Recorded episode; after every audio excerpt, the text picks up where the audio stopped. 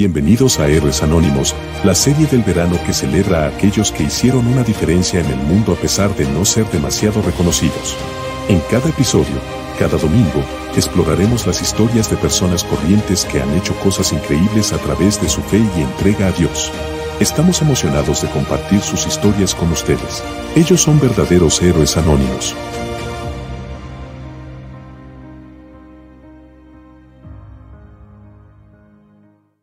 Tal iglesia? ¿Cómo estás? Buen día.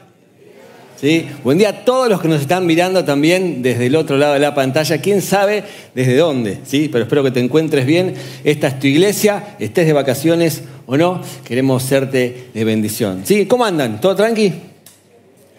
Ustedes son los que se van en febrero, ¿sí? O los que se van en marzo.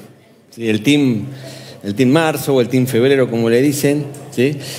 Y para los que estamos en enero, en Iglesia del Salvador hay un lindo programa intenso toda la semana. Los martes, les informo, tenemos el taller de economía virtual. Si no te cierran los números, es eh, la oportunidad para que te anotes. Todavía hay tiempo porque son cuatro clases, vimos recién la primera.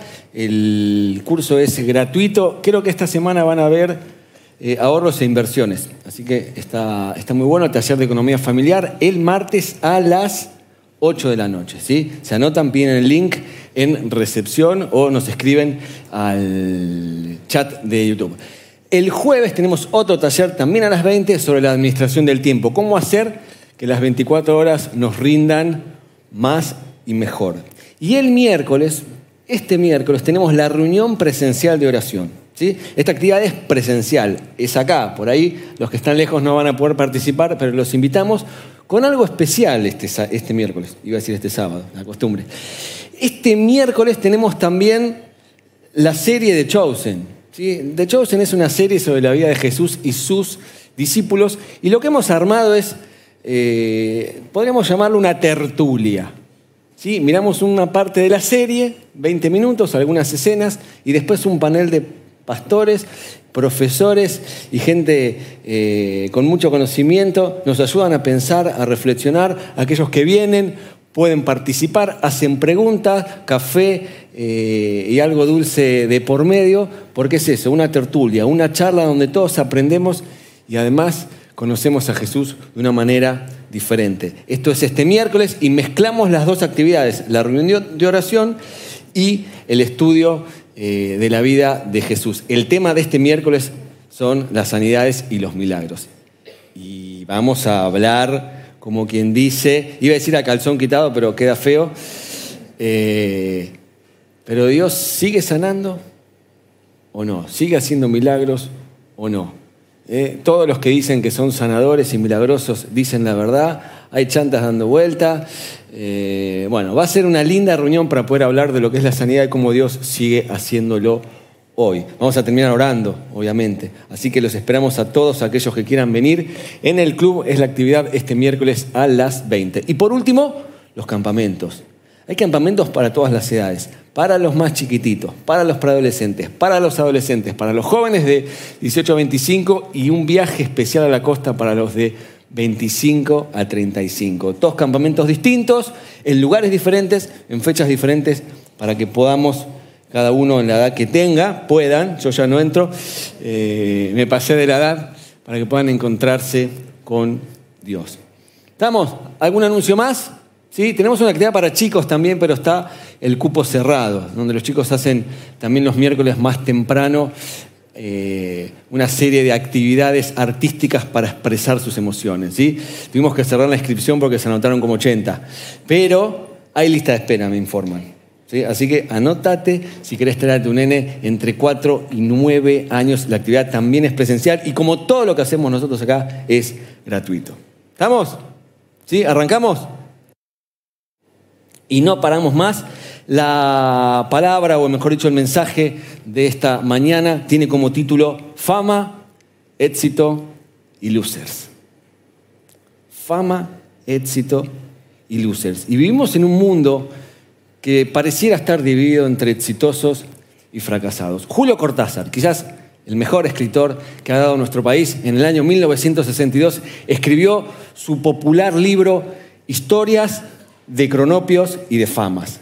Y son 64 relatos, es un libro muy cortito, ¿no? acá está la gente locos por los libros, no me deja mentir, un libro muy cortito donde Cortázar se ríe y analiza las situaciones más inverosímiles y más comunes y corrientes eh, de un vecino cualquiera en la República Argentina. Y básicamente hay dos personajes, los cronopios, que son personas sensibles, por así decir, humildes, ilusas, soñadoras, y después están los famas, que son la gente más importante, la que le ha ido bien, la gente que tiene los puestos quizás más altos en la sociedad, la gente ordenada, la gente formal. Y se ríe Cortázar de los dos tipos de personas. No cuestiona a ninguno de los dos, lo que cuestiona es el sistema.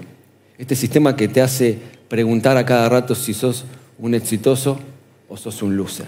No sé si alguna vez te hiciste esa pregunta, pero Andrea Gassi, tenista de los más famosos de toda la historia y uno de los más importantes de Estados Unidos, escribió lo siguiente después de ganar el torneo de Wimbledon, que es quizás como decir el Mundial de Fútbol, pero en el tenis. Y dice así, se supone, lo escribió después, ¿eh? se supone que debo ser una persona distinta ahora que he ganado un torneo de Gran Slam. Todo el mundo me lo dice, pero yo siento que Wimbledon no me cambió en absoluto. De hecho, me siento como si me hubieran hecho partícipe de un secreto sórdido. Ganar no cambia nada. Ahora que he ganado un gran slam, sé algo que se permite saber a pocas personas en el mundo. Las victorias no nos hacen sentir tan bien como mal nos hacen sentir las derrotas. Y las buenas sensaciones no duran tanto como las malas, con gran diferencia. Todo me parece a la vez surrealista y absolutamente normal me asombra descubrir lo deprisa que lo irreal se convierte en norma y me maravilla lo poco emocionante que es ser famoso, lo prosaica que es la gente famosa. Se trata de personas confundidas, inseguras y que con frecuencia no soportan lo que hacen. Siempre se comenta, lo mismo eh, que ese viejo dicho según el cual el dinero no da la felicidad, pero nunca lo creemos hasta que lo vemos con nuestros propios ojos. Yo lo descubro en 1992 y hacerlo me ayuda más a confiar en mí mismo. Esto no lo dice un resentido, no lo digo yo, lo dice Andrea Gassi en su autobiografía Open, que leí el verano pasado y me parece literalmente sensacional, porque navega sobre las sensaciones y experiencias de alguien que se supone que lo tiene todo y que no necesita más nada.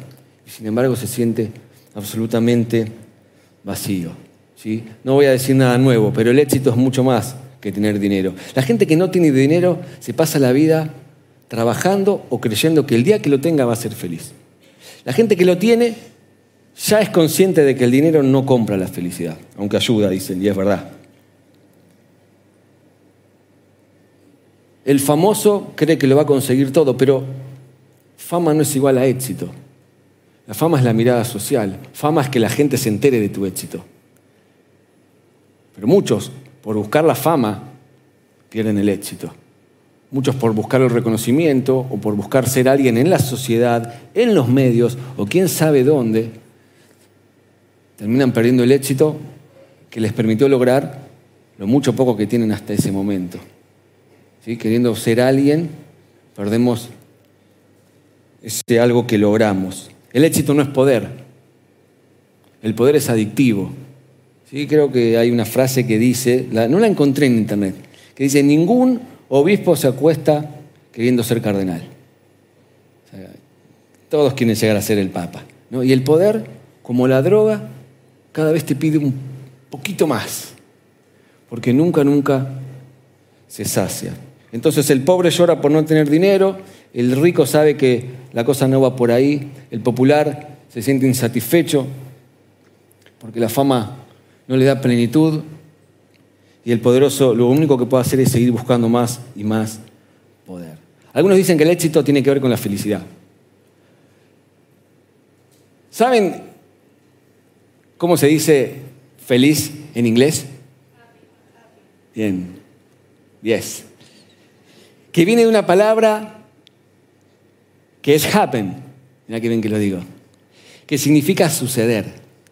Porque para el inglés, para el norteamericano, para la sociedad, para el hemisferio norte, el éxito es que las cosas pasen. El éxito es lograr cosas. Sin embargo, ¿nosotros dónde vivimos? En el sur, América Latina, Argentina. ¿De dónde viene la palabra feliz? De una palabra en latín que se llama feliz, que viene de otra que es felare, que es la misma palabra que se usa para describir a la mamá cuando amamanta a su hijo.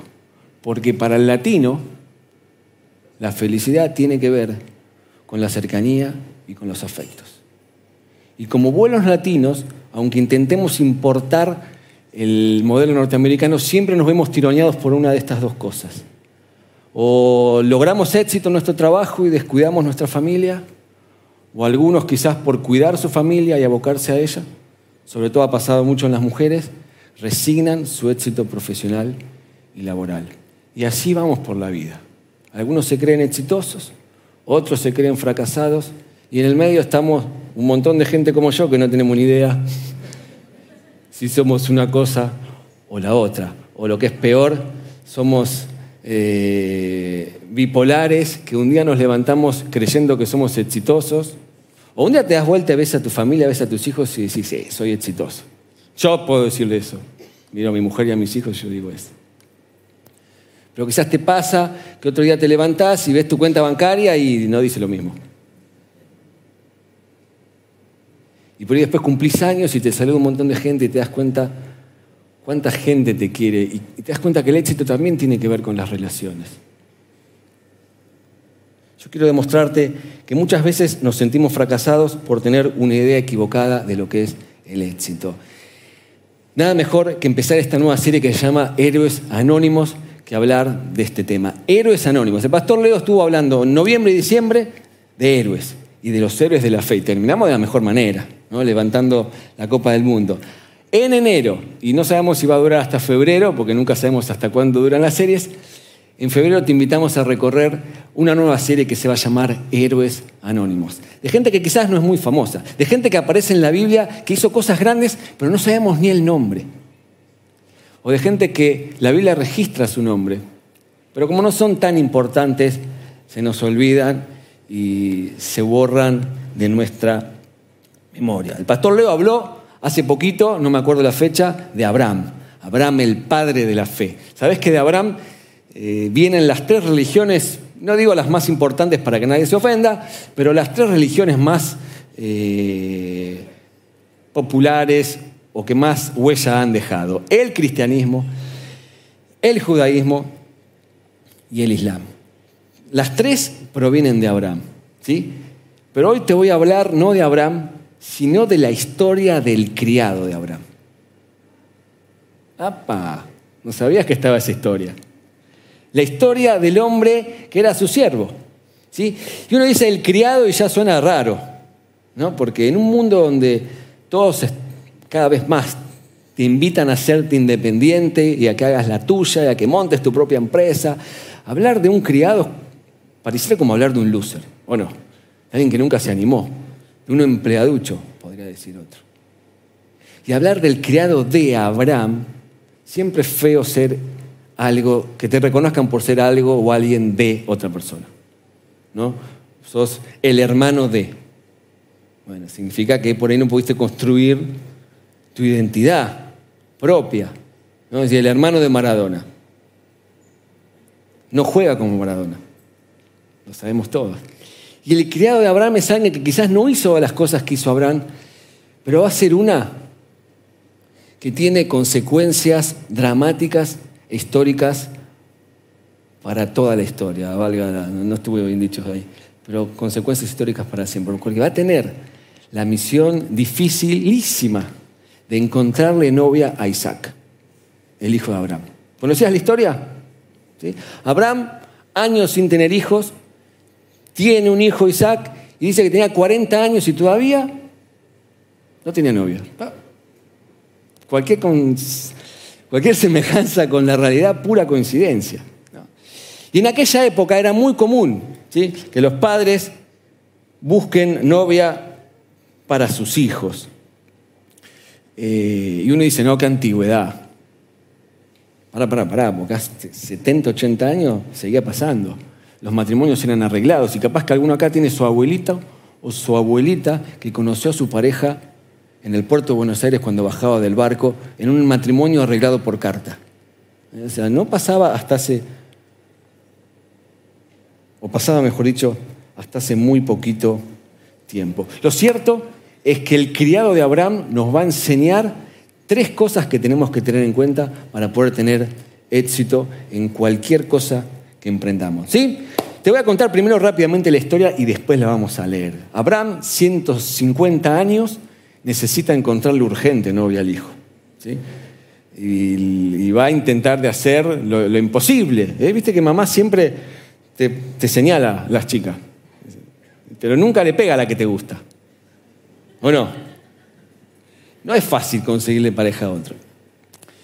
Entonces le va a decir, bueno, tenés que conseguirle, jurame por favor que le vas a conseguir novia, pero no tiene que ser del lugar donde yo estoy.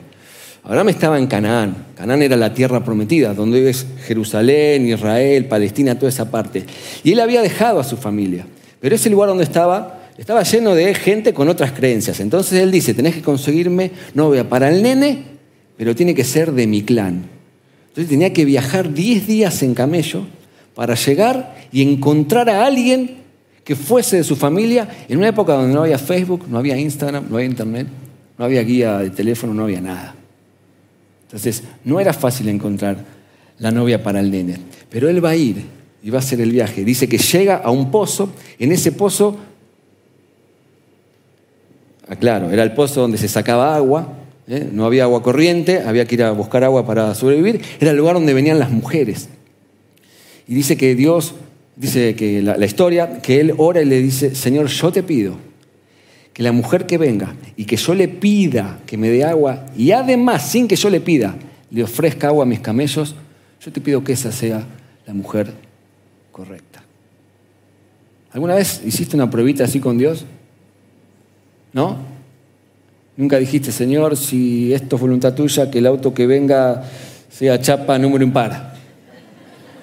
¿No? Nunca dijiste, Señor, si la chica que me gusta esta chica, confirmame, le hablo a los jóvenes que están allá arriba, confirmame si es tu voluntad, que hoy venga vestida de jean azul. Si es tu voluntad que entre por esa puerta. Hay dos puertas. Y así vamos en la vida intentando. Pero ojo, porque no es. Eh, ah, después vamos a ver la historia. Tampoco era tan improvisado. Pero él, él tenía un perfil que estaba buscando. Y parte del éxito en la vida tiene que ver con tener claro lo que querés. Y dice que en ese momento aparece Rebeca, hermosa, dice que era. Le pide agua y le ofrece ella agua para los camellos. Le pregunta de qué familia era y le dice que era de la familia del abuelo de Abraham. Él le propone ir a la casa, conocer a la familia, la llena de regalos y les propone llevarse a la nena a su, a su casa, a la casa de Abraham. Que es como si vienen y te a ver alguna soltera, viene alguien y te dice, ¿querés ser el novio de mi, eh, de mi? Bueno, vive en Comodoro Rivadavia. ¿Vamos? Y le vas a pensar dos veces. Así y todo, ella acepta. Viaja a la tierra de Abraham. La historia es muy linda porque dice que Isaac venía del campo y se ven y fue un flechazo a primera vista. Se enamoran, fueron felices y comieron perdices. Ahí termina la historia. ¿sí? Pero yo quiero que nos metamos en algunos detalles y que podamos descubrir juntos cómo podemos tener éxito en aquellas cosas que nos propongamos y sin ser grandes famosos, igual poder ser héroes anónimos. ¿Están conmigo? ¿No se durmieron? Esta fue una introducción grande. Abrí tu Biblia en Génesis 24.1, miren las pantallas, va a ser clave que no se pierdan los detalles de esta historia que empieza de esta manera. Abraham dice, ya era un hombre muy anciano y el Señor lo había bendecido en todo. Cierto día Abraham le dijo a su siervo más antiguo, si ustedes leen conmigo, ¿no? Yo no puedo el hombre que estaba a cargo de toda su casa. Y dice, haz un juramento poniendo tu mano debajo de mi muslo. El siervo más antiguo. Si Abraham tenía 160 años, calculamos que esta persona tenía por lo menos 80 o 90. Va a lograr o va a conseguir su logro más importante o el más importante de su vida que nosotros sepamos a los 80 años. No sé cuántos acá tienen más de 80 años. Pero muchas veces cuando pensamos que nuestra vida ya se terminó, Dios todavía tiene lo más importante por venir. Cumplí 40 el otro día y un amigo me mandó un meme con el chavo, con el Chespirito, diciendo que interpretó al chavo por primera vez a los 41 y al Chapulín a los 42. Y me dijo, tranqui, Javi, estás a tiempo. Yo no sabía si era un... No sé qué me quiso decir, si que no logré nada, que... Le clavé el visto. El siervo más antiguo, y yo quiero decirte que tengas la edad que tengas, probablemente lo más importante, tu aporte más importante, quizás todavía no llegó. Y dice, haz un juramento poniendo tu mano debajo de mi muslo, en verdad era otro lugar que no vamos a decir, no queda bien. Y dice, jura por el Señor. Poner la mano bajo el muslo es como decir, dame la mano, vamos a hacer un trato. Los tratos se sellan dando la mano. Dice, jura por el Señor Dios del cielo y de la tierra que no dejarás que mi hijo se case con una de esas mujeres cananeas. En cambio, vuelve a mi tierra natal donde están mis parientes y encuentra allí una esposa para mi hijo. Pero ¿qué pasará? dice el criado, si no puedo encontrar una joven que esté dispuesta a viajar tan lejos de su casa. Era obvia la pregunta. ¿Debería llevar a Isaac para que viva entre sus parientes en la tierra de donde usted proviene? Suena lógico. O sea, automáticamente el criado sabe que lo que va a tener que hacer es difícil.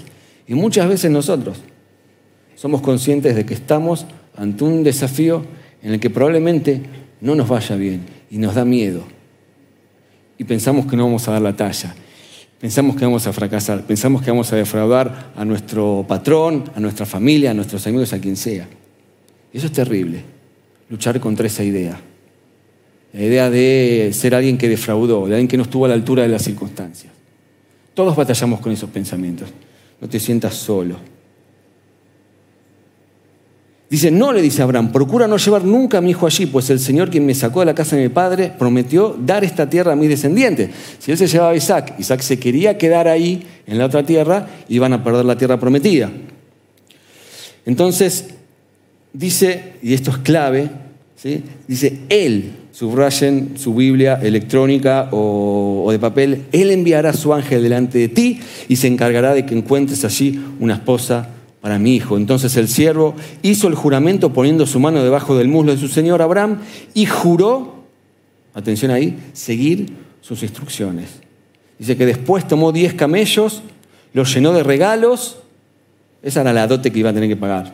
Nadie iba a hacer ese viaje sin sin algo a cambio. Y viajó hasta la lejana tierra de Aram. Una vez ahí, presten atención, se dirigió a la ciudad donde se estableció Nacor, que era el hermano de Abraham.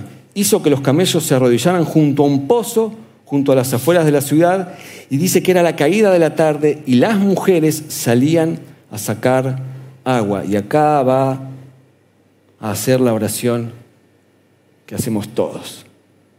Audible, o en forma silenciosa. Dice, oh Señor, Dios de mi amo Abraham, te ruego que hoy me des éxito, porque nadie quiere ser un fracasado. Bueno, nadie quiere ser un loser. Nadie quiere no estar a la altura.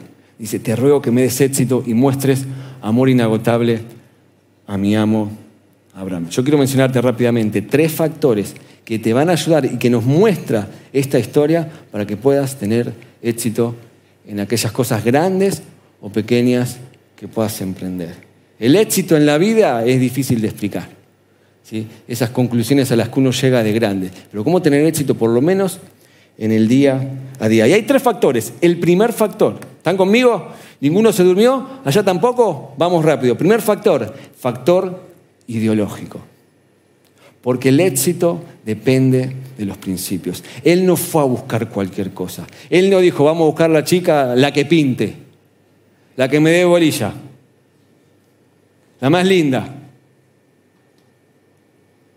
Él sabía que tenía que seguir ciertas instrucciones y tenía que ser de determinado clan. Y esto parece medio como excluyente, ¿eh? ¿por qué tenía que ser de familia? y no...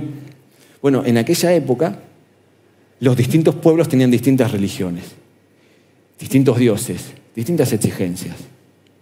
Y los pueblos que estaban alrededor de donde Abraham vivía tenían dioses que les exigían caminar por fuego, sacrificar a sus hijos y un montón de cosas que ni Dios ni Abraham estaban dispuestos a conceder. ¿sí? Por eso tu éxito, ¿de qué depende el éxito?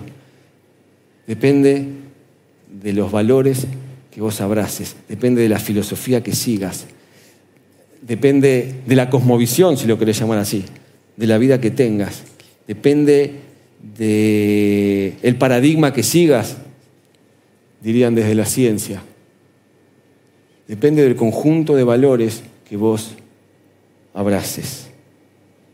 No le daba lo mismo.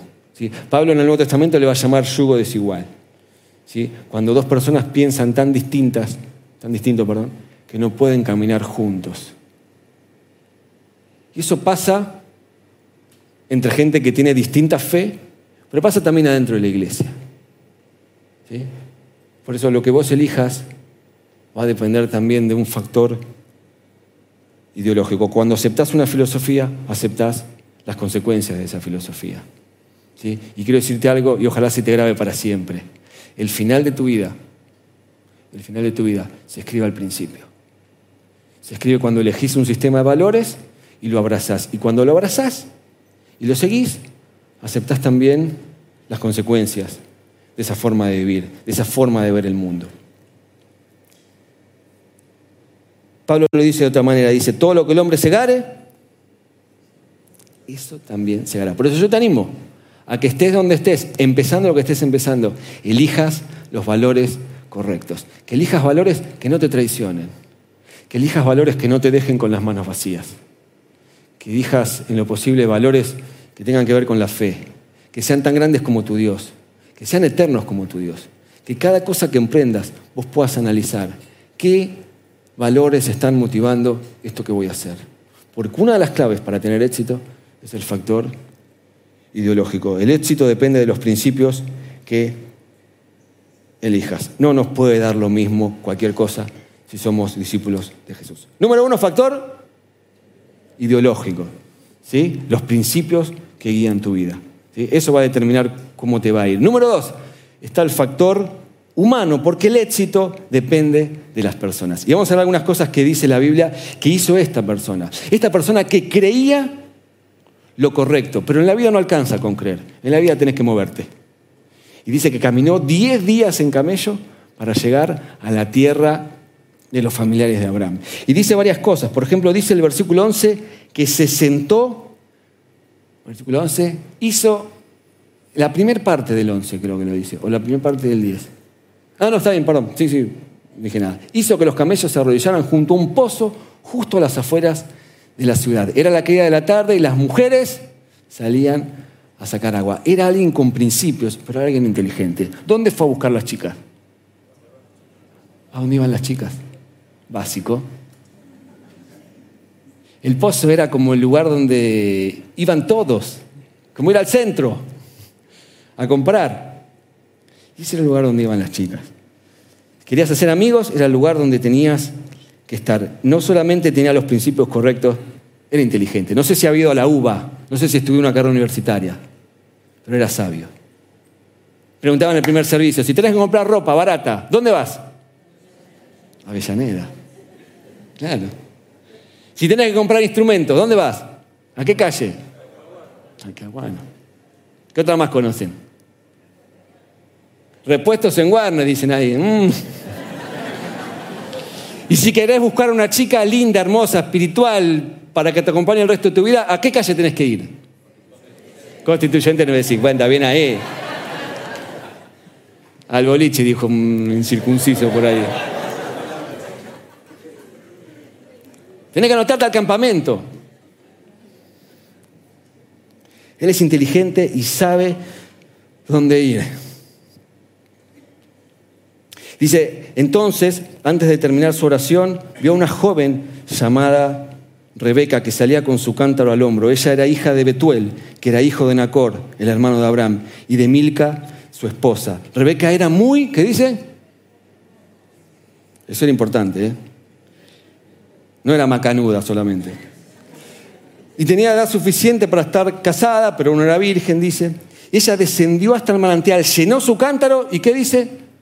Volvió a subir. O sea, se estaba yendo. ¿Se acuerdan que él había dicho, Señor, yo te pido que la persona que le pide un vaso de agua y le dé también a los camellos, ¿se acuerdan que se los conté? Bueno, esto va a venir ahora. Entonces dice que el siervo corrió hasta alcanzarla. ¿Qué hizo el chabón? El chabón. Me mata el pastor Leo cuando lo escuché. ¿Qué hizo? Corrió. ¿Cuántos años tenía? 80 y corrió.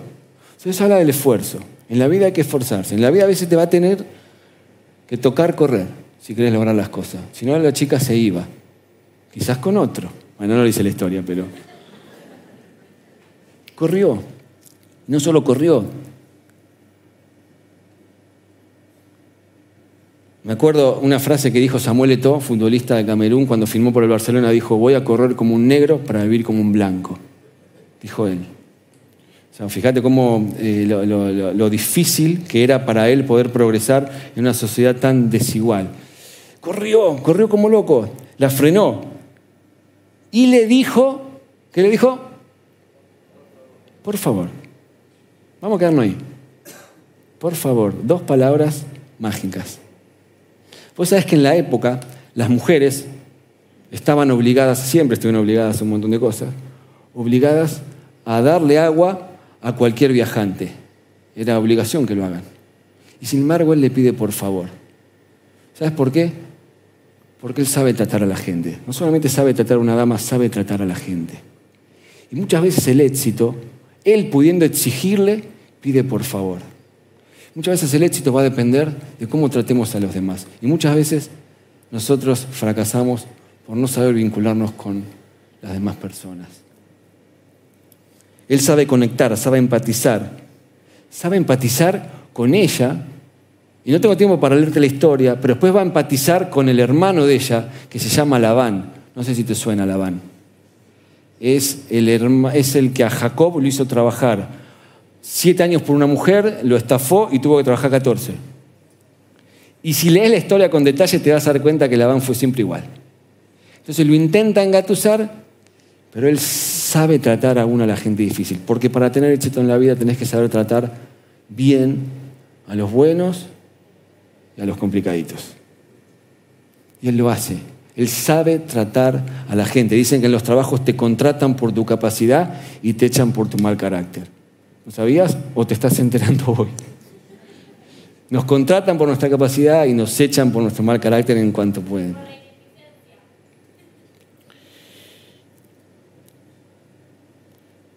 La Biblia dice en Proverbios 16, 24, panal de miel son las palabras amables. Endulzan la vida y dan salud al cuerpo. Palabras amables te van a abrir un montón de puertas. Hoy eh, en el mundo empresarial lo llaman soft skills. ¿Lo dije bien? No. Lo dije soft skills, habilidades blandas. Te lo dicen en inglés y te arman un curso y te lo venden y vale fortuna. Pero es lo mismo que te decía tu mamá cuando eras chico. Carlitos, cuando llegues a un lugar, saludá, sonreí. Pedí permiso, decí gracias. Y hoy te cobran por enseñarte lo mismo. Está bien igual. Necesitamos que nos enseñen a verlo. Saber tratar a la gente, porque el éxito depende de las relaciones. Pero sigue, y dice el versículo 18, dice, sí, mi Señor, respondió, beba, y enseguida bajó su cántaro del hombro, le dio a beber, y después de darle de beber dijo, también sacaré agua para sus camellos, y les daré de beber hasta que se sacien. Ahí él empezó a conectar, dijo, papá, esta chica puede ser, dice. Esta chica puede ser. Yo me acuerdo cuando conocí a mi esposa, me casé ayer, se cumplieron 18 años. Y me conquistó. Un día que fuimos a una película y a las 12 de la noche hice un bizcochuelo. Éramos amigos, ¿eh?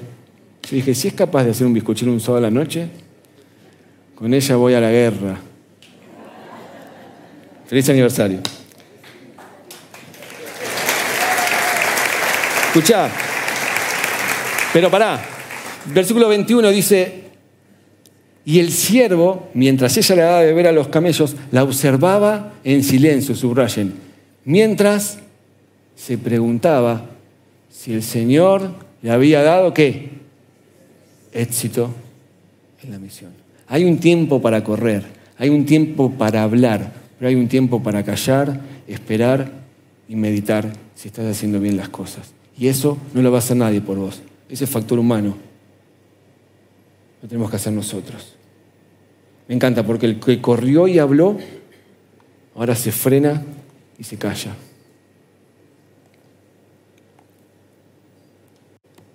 Jugador de toda la cancha, hacía toda. Factor humano. ¿Significa que hay que esforzarse más? No. ¿Que hay que trabajar más? No. ¿Que hay que levantarse más temprano? No. Significa que hay que trabajar más inteligentemente. Usando la cabeza, usando la fuerza y usando también el corazón. Termino con la historia. Dice, cuando los camellos terminaron de beber, sacó un anillo de oro para la nariz de la muchacha, dos pulseras grandes de oro para sus muñecas, quien quisiera. Y le pregunta, ¿de quién es hija usted? Y esta era la pregunta matadora, la pregunta que definía si había tenido sentido el viaje o no. Y dígame, por favor, ¿tendrá su padre lugar para hospedarnos? Y le dice, soy hija de Betuel y mis abuelos son Nacor. ¿Se acuerdan que lo mencionamos recién? Hermano de Abraham. Y Milca. El hombre respiró y dijo, bingo. Encontré a la persona correcta. Entonces el hombre se inclinó hasta el suelo, adoró al Señor y dijo, alabado sea el Señor, Dios de Imam Abraham. Él ha mostrado su amor inagotable y fidelidad a mi amo, porque me ha guiado directamente a los parientes de mi Señor. ¿Quién lo guió? Dios. Factor ideológico, los principios que vas a seguir. Factor humano, lo que depende de vos. La tercera clave para lograr éxito en algo es el factor divino. Que sea Dios el que te guíe a hacer lo que estás haciendo. Que elija seguir sus instrucciones. ¿sí? Y eso lo vemos desde el principio. Abraham le dijo que él enviará a su ángel delante de ti y se encargará de que encuentres una esposa para mi hijo. Más allá de todas sus habilidades, él sabía que llegó al lugar correcto porque Dios lo había guiado. Factor Dios. ¿Crees que el ángel de Dios podrá guiarte en este nuevo negocio que emprendiste? En esta nueva etapa de tu vida? En este año de facultad que empieza? ¿Crees que Dios va a poder guiarte? ¿O crees que estás solo? ¿Crees en los ángeles? ¿Crees que hay ángeles para vos? La aposta, decime. Otro día lo llamo Emilio, le digo, Emilio, el, viernes, estaba preparando el mensaje. Lo de los ángeles de la guarda, tipo Ghost, ¿es verdad o es puro chamullo? Y Emilio, cual atajador de penales, como es, me contestó al toque, Venía manejando, o sea, no es que lo buscó en internet, venía manejando. Dice, mira Javi, dice, los ángeles estuvieron con Jesús cuando nació, estuvieron con Jesús en la tentación, estuvieron con Jesús en el Getsemaní, estuvieron con Jesús cuando resucitó y van a estar con Jesús cuando Él vuelva. En los ángeles estuvieron con Pablo cuando viajaba a Roma, con Pedro cuando lo liberaron de la cárcel. Apocalipsis habla de los ángeles. Y si no fuera por los ángeles, el enemigo ya no se habría comido como un pancho. Eso lo agregué yo. Capo Emilio, eh, al toque. Por eso Emilio está los miércoles con nosotros en la tertulia a la que te invito, miércoles a las 20. ¿Podrás creer que hay un ángel del Señor dispuesto a guiarte en la decisión que tengas que tomar? ¿O en el camino que tengas que emprender? Dice Salmos 34, 7, 8, el ángel de Jehová acampa alrededor de los que le temen y los defiende. Él sabía eso. Si lees la historia vas a ver que él dice, yo sabía que el ángel de Dios me iba a guiar. Aún así, escúchame bien, aún así necesito orar. Y muchas veces nosotros sabemos y tenemos toda la teoría. Elegimos los principios correctos, le estamos poniendo lo mejor de nosotros. Pero lo que vos necesitas para enfrentar lo que viene es orar más. Porque orando es que nosotros encontramos el refugio para seguir adelante. Yo me lo imagino a él con miedo de fallarle a su amo. Necesito orar para encontrar refugio. El otro día, feriado creo que fue, voy a ayudar a un amigo a cambiar los amortiguadores del auto. Fui a cebar mate, en verdad. Ustedes saben, yo no distingo entre una llave inglesa, francesa, Nada. Entonces llego, mi amigo vive ahí cerca, y me dice, mira, en 10 minutos cambié el de la izquierda y hace una hora que estoy y no puedo aflojar la tuerca al de la derecha. Le Y yo me lo y digo, bueno, amigo está frito, le digo. Y empezamos a ver, fíjate así o así, y en un momento después de probar, le digo, che, ¿oraste? dice, ¿cómo vas a orar? ¿Cómo vas a orar para, para aflojar una tuerca? Encima era feriado, no tenías taller para llevarlo. ¿Cómo vas a orar para aflojar una tuerca? Entonces hago una oración así, de pasillo. Digo, Señor, yo te pido que le muestres que vos sos poderoso también para estas cosas. Dije, a ver, déjame probarlo. Y me da una llave que no sé cómo se llama, que es gigante. Era como una, como una tenaza, pero grande, así, roja. ¿Cómo se llama? Stilson. Y, y, me acomodo, ¿viste? Y hago así, y empiezo a hacer fuerza. ¿Y saben qué pasó? no, me dice mi amigo, para, para, para, la estás ajustando, es para otro lado, me dice. Bueno, ok. Digo, y yo de verdad te digo, eh, no, no, no estoy mintiendo, tampoco soy tan espiritual, pero en ese momento sí. Y dije, Señor, yo te pido que le demuestres que vos lo amás de esta manera. Y el sonido seco de la tuerca aflojando nos sorprendió a los dos. Yo no sé si fue la fuerza de él que hace una hora que estaba intentando. No creo que haya sido la mía porque mucho no tengo. Pero lo que hicimos fue. Y a veces pensamos que a Dios hay que molestarlo solamente cuando estamos enfermos, endeudados hasta acá, en una crisis nerviosa. Y Dios está más interesado en hablar con vos de lo que vos pensás, y en darte confianza y refugio, sea lo que sea que tengas que hacer. Termino. Tres factores. Factor ideológico, los principios que elegiste, ¿son los correctos?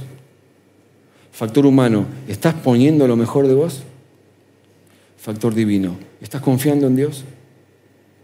¿Estás esperando en Él? ¿Sos consciente que sus ángeles están a tu favor? Muchas veces nos pasa que nos esforzamos, confiamos en Dios, pero ahorramos en la filosofía. Estamos esperando que Dios nos bendiga y Dios no nos puede bendecir si elegimos los valores incorrectos. Otras veces elegimos los valores correctos, confiamos en Dios, pero falta el factor humano. A veces Oramos para que Dios nos dé trabajo. En la cama un lunes a las 11 de la mañana. Y vos tenés que orar en el pozo, ahí, con los currículos, en el, buscando, en el lugar correcto, poniendo de tu parte. Y a veces elegimos el camino correcto, hacemos lo correcto, pero dependemos tanto de nuestra fuerza que no podemos confiar en Dios, como mi amigo, que no se atrevía a orar, más allá de que la misión no era, no era tan difícil. Vengan los músicos, quiero terminar. Y lo primero que quiero hacer es hablarles y que puedas identificar en tu vida, en el desafío que estás emprendiendo, cuál es el factor más flojo que tenés que reforzar. Sí, le quiero hablar primero a los que tienen un desafío por delante, aquellos que quizás hicieron una inversión. Aquellos que están como el criado, me lo imagino a medio camino, preguntándose si iba a tener éxito o le iba a fallar a todo el mundo, a Abraham y a todos nosotros. Decían en el primer culto, con más nervios que milenesa de oferta. Y a veces estás así. Dices, hice todo bien, hice todo lo que tenía que hacer. Elegí el camino correcto, pero no estoy seguro de que esto vaya a funcionar. No estoy seguro. Necesitas reforzar el factor Dios. Confía, confía en sus ángeles y mientras tanto orá, porque la oración es lo que te hace consciente de que sus ángeles están a tu favor. A los que están endeudados y quizás haya que cambiar algunos principios. Quizás tengas que anotarte al taller de economía y mayordomía, donde enseñamos principios para prosperar, principios que están en el mejor manual de vida que es la palabra, lo mejor que tenemos para ofrecerte. A los que tienen miedo a equivocarse, no dejes de intentar. Por ahí no confías en vos. Al que dio ocho veces la misma materia y no se puede recibir, volvé a intentarlo. Volvé a intentarlo. Capablanca decía, se aprende mucho más de una partida perdida que de 100 ganadas. Aprendo mucho más cuando me equivoco que cuando me va bien. Churchill decía, hay que ir de fracaso en fracaso sin perder el entusiasmo. y así.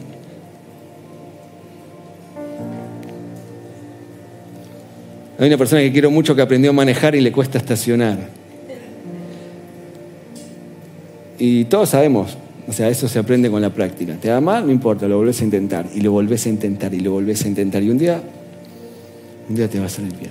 Les quiero hablar a los que quieren patear el tablero, a los que no aguantan más a su familia, la iglesia, el trabajo o lo que sea. Y quieren tirar todo por la borda porque quieren ser felices. Yo sé que a veces el sistema no es perfecto y, no llegamos a ser del todo pleno. Pero solamente hacete esta pregunta. Estos principios que vas a elegir y por los cuales vas a tomar esta decisión, ¿te acercan a Dios y su filosofía o te alejan?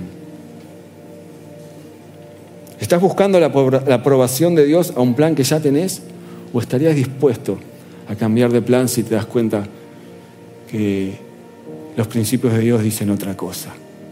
Me encantó, no sé si está Lu Luda Agostino por ahí, pero ella tiene en su estado una frase que me encanta. Dice, si Dios quiere, yo también. Fácil. Y es así. Si Dios quiere, yo también. Y a veces corta la bocha. O sea, si somos discípulos de Dios y estamos en una encrucijada, pregúntate, ¿esto lo quiere Dios? Y a veces es reclara la respuesta. Y no te estoy juzgando porque yo también tengo mis eh, disyuntivas. Si Dios quiere, yo también. Busca primeramente el reino de Dios y todo lo demás vendrá por añadidura. A los que se mandaron una macana, saben que se equivocaron. Solo decirles esto, confía en la gracia de Dios. Dios te sigue amando y puede hacer una obra perfecta en tu vida imperfecta. Dios puede hacer una obra perfecta en tu vida imperfecta. David, Sansón, Pedro, Pablo, todos te pueden hablar de eso. Y quizás llegue la hora de saldar algunas cosas. Eso que no pudiste hacer hace 20 años o eso que hiciste mal hace 20 años. Y ya no hay retorno. Lo mejor que puedes hacer es saldar esa deuda internamente. Decir, ya está, hice lo mejor que pude, lo intenté, no me salió, punto. Y seguir adelante. Saldar eso. Y no hacer de tus pérdidas la narrativa de tu vida. A los que se sienten perdedores. Los que quizás no registran un error grave en su vida, pero la cuenta no les cierra y te dice, mira, yo a esta edad me imaginaba así. Y mira cómo estoy. ¿Nunca te encontraste con alguien que te diga más o menos eso? Gente que invirtió en buenos principios y no está viendo los resultados. Gente que se pregunta si habrá valido la pena hacer lo que Dios decía. Porque pareciera que el plan no funcionó. Solo decirte esto, nunca critiques un plan que todavía está a medias y que Dios todavía no terminó. Juan el Bautista, preso, en el mejor momento de Jesús, se hizo esta pregunta y le manda un mensaje a Jesús diciéndole, Juan era el que había anticipado que Jesús iba a venir y termina preso. Y le dice, Señor, ¿eres tú el que habías de venir o esperaremos a otro? ¿Eras vos el Mesías? ¿Valió la pena tantos años de predicación? ¿Eras vos? Y Jesús le dice, mira Juan, los ojos, los ciegos ven, los sordos oyen, los enfermos son sanados y a los pobres les es anunciado el Evangelio. Juan, abrí los ojos todavía no terminé. Y Jesús dijo, de los nacidos de mujer, el más grande fue Juan. Si Juan se permitió dudar, ¿cómo no vamos a dudar nosotros? De ahí para abajo, y a veces te agarra la duda. ¿Habré hecho bien? Te dejo esta promesa, Proverbios 4:18. La senda de los justos se asemeja a los primeros albores de la aurora. Su esplendor va en aumento hasta que el día alcanza su plenitud. Quizás vos te sentís que estás brillando como el sol brilla a las 5 de la mañana. Poquito. Seguí siendo fiel. Seguí siendo fiel. Porque a las 2, 3 de la tarde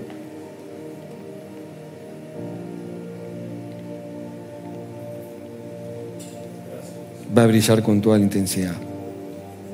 Y por último, quiero hablarles a los que siempre estamos mirando el pasto del vecino, que siempre, siempre es más verde, siempre está mejor, siempre está más arregladito. Aquellos que dicen, el día que llueva sopa, yo voy a estar con un... Yo quiero preguntarte, ¿de verdad crees que te fue tan mal? ¿De verdad te crees que sos tan perdedor, tan loser, tan fracasado? ¿De verdad? Y a veces tenemos que enamorarnos de la vida que Dios nos dio. Porque si vos no valorás tu vida, ¿quién la va a valorar entonces? Valora todo lo que tenés. Valora todo lo que ganaste. Como decía Agassi, no está en la Biblia, dice, a veces las cosas malas o los momentos malos duran mucho más y tienen más fuerza que los momentos buenos. Pero ¿quién te quita lo bailado? El primero que se tiene que valorar sos vos. No te rindas con las personas que Dios te dio. Y proponete dar fruto en el lugar en el que Dios te plantó. Sácate la idea de, de huir de este planeta, de huir de tu gente. Y te tiro el último versículo, Eclesiastés 3:22, esta promesa es para vos que tenés que aprender a disfrutar lo que tenés. Dice, he visto que nada hay mejor para el hombre que disfrutar de su trabajo, ya que eso le ha tocado. En otras palabras, disfruta de las cartas que Dios te dio y aprende a ser feliz con eso. Y si aprendes a ser feliz con eso, ¿por qué no pensar que Dios quizás te dé otras? Lo que no puedes hacer es vivir como un infeliz. Cuando no puedes cambiar las circunstancias, no te queda otra que cambiar vos mismo. Eso dijo Víctor Frank, psicólogo, sobreviviente, resiliente y sobreviviente de Auschwitz. Cuando no puedes cambiar las circunstancias, hiciste todo lo que tenías que hacer y solo te queda esperar, no te queda otra que cambiar vos mismo. Termino. ¿Qué es el éxito? Te lo defino en una frase. Éxito es que Dios te guíe, como guió a esta persona. Que Dios te guíe. Intentando no traicionar sus ideales y trabajando inteligentemente todos los días de tu vida. Padre Santo, en el nombre de Jesús, oro por aquellos que quizás están necesitando valorarse un poco más y reconocer el éxito que tienen en sus vidas, Padre Santo. Yo oro, Señor, para que nos permitas disfrutar de lo que tenemos, Señor. Te pido por aquellos que no están pudiendo verse como vos los ves, Señor. Oro por aquellos que necesitan, Señor, cambiar sus principios para que les vaya bien. Padre, que puedan leer tu palabra y tu palabra les enseñe. Señor, oro por aquellos que necesitan ajustar el factor humano, los que tienen que esforzarse más, los que tienen que ser más inteligentes, los que tenemos que aprender a tratar mejor a la gente, Padre. Yo te pido, Señor, que nos ayudes y nos des la luz para poder tener éxito en nuestras relaciones. Señor, oro también por aquellos que necesitan tener paciencia, meditar y ver cómo suceden las cosas, Padre Santo. Oro por aquellos, Dios, que te necesitan y necesitan entender que tus ángeles van delante de ellos, Señor. Y para aquellos que necesitan encontrar refugio en la oración, Señor. Te amamos y te bendecimos. Oro para que nadie acá, Señor, se sienta un fracasado y que por el contrario puedan empezar a sentirse como verdaderos héroes de este tiempo, Señor. Oro por nuestras familias, oro por nuestros trabajos, Señor. Danos prosperidad, danos paz y danos éxito en cada cosa que emprendamos. Te lo pedimos en el nombre de Jesús. Amén, amén y amén. Que tengas una buena semana. Dios te ama y tu iglesia también.